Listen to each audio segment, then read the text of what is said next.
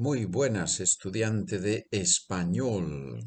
Hoy vamos a continuar con Armando, nuestro amigo Armando, que está en una residencia de ancianos. ¿Recuerdas? Muy bien. Hoy Armando te va a escribir otro correo electrónico. Yo voy a leer el correo electrónico de Armando dos veces. La primera vez más rápido, a ritmo normal, y la segunda vez despacio. Si necesitas el documento, vas a la página de internet SpanishWithPedro.com. Si no está allí el documento, me escribes un correo. ¿De acuerdo? Hola, estudiante de español. Soy Armando, a quien la señora de la limpieza llamó tonto. Ya sabes que estoy en una residencia de ancianos, pero no nací aquí, obviamente.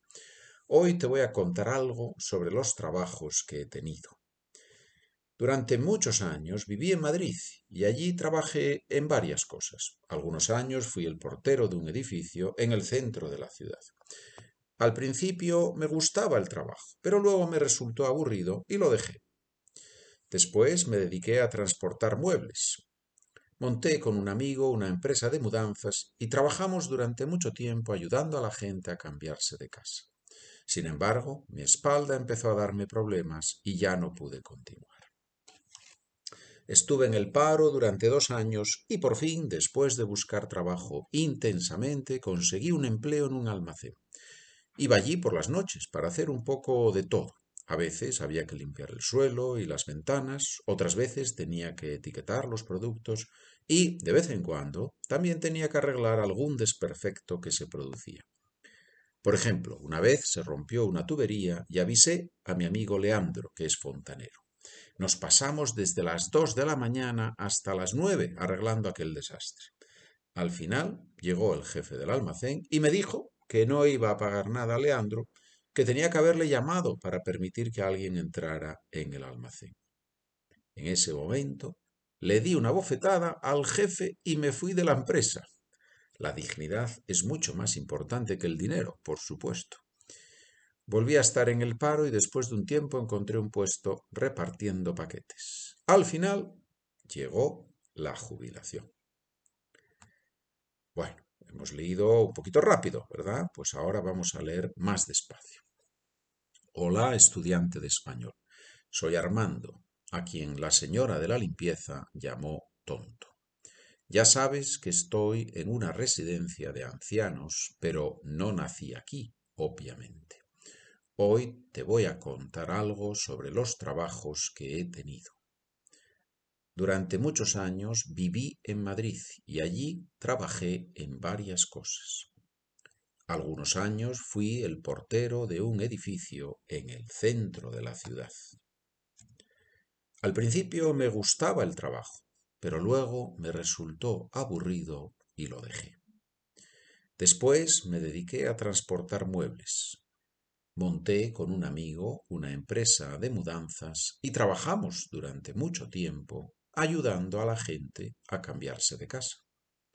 Sin embargo, mi espalda empezó a darme problemas y ya no pude continuar. Estuve en el paro durante dos años y por fin, después de buscar trabajo intensamente, conseguí un empleo en un almacén. Iba allí por las noches para hacer un poco de todo. A veces había que limpiar el suelo y las ventanas, otras veces tenía que etiquetar los productos y de vez en cuando también tenía que arreglar algún desperfecto que se producía. Por ejemplo, una vez se rompió una tubería y avisé a mi amigo Leandro, que es fontanero. Nos pasamos desde las dos de la mañana hasta las nueve arreglando aquel desastre.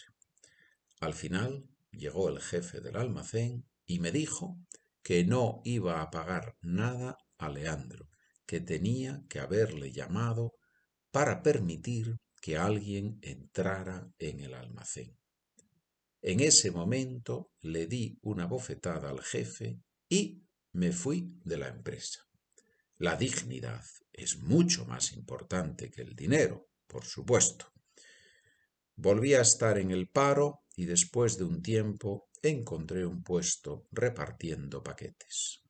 Al final llegó la jubilación. Muy bien, estimado, apreciado lector, oyente, estudiante de español, espero que hayas comprendido el texto.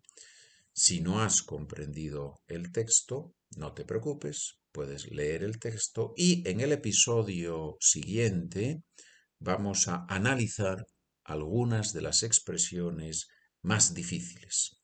Así que podrás escuchar la explicación de aquellas partes de este correo electrónico que son más difíciles de comprender.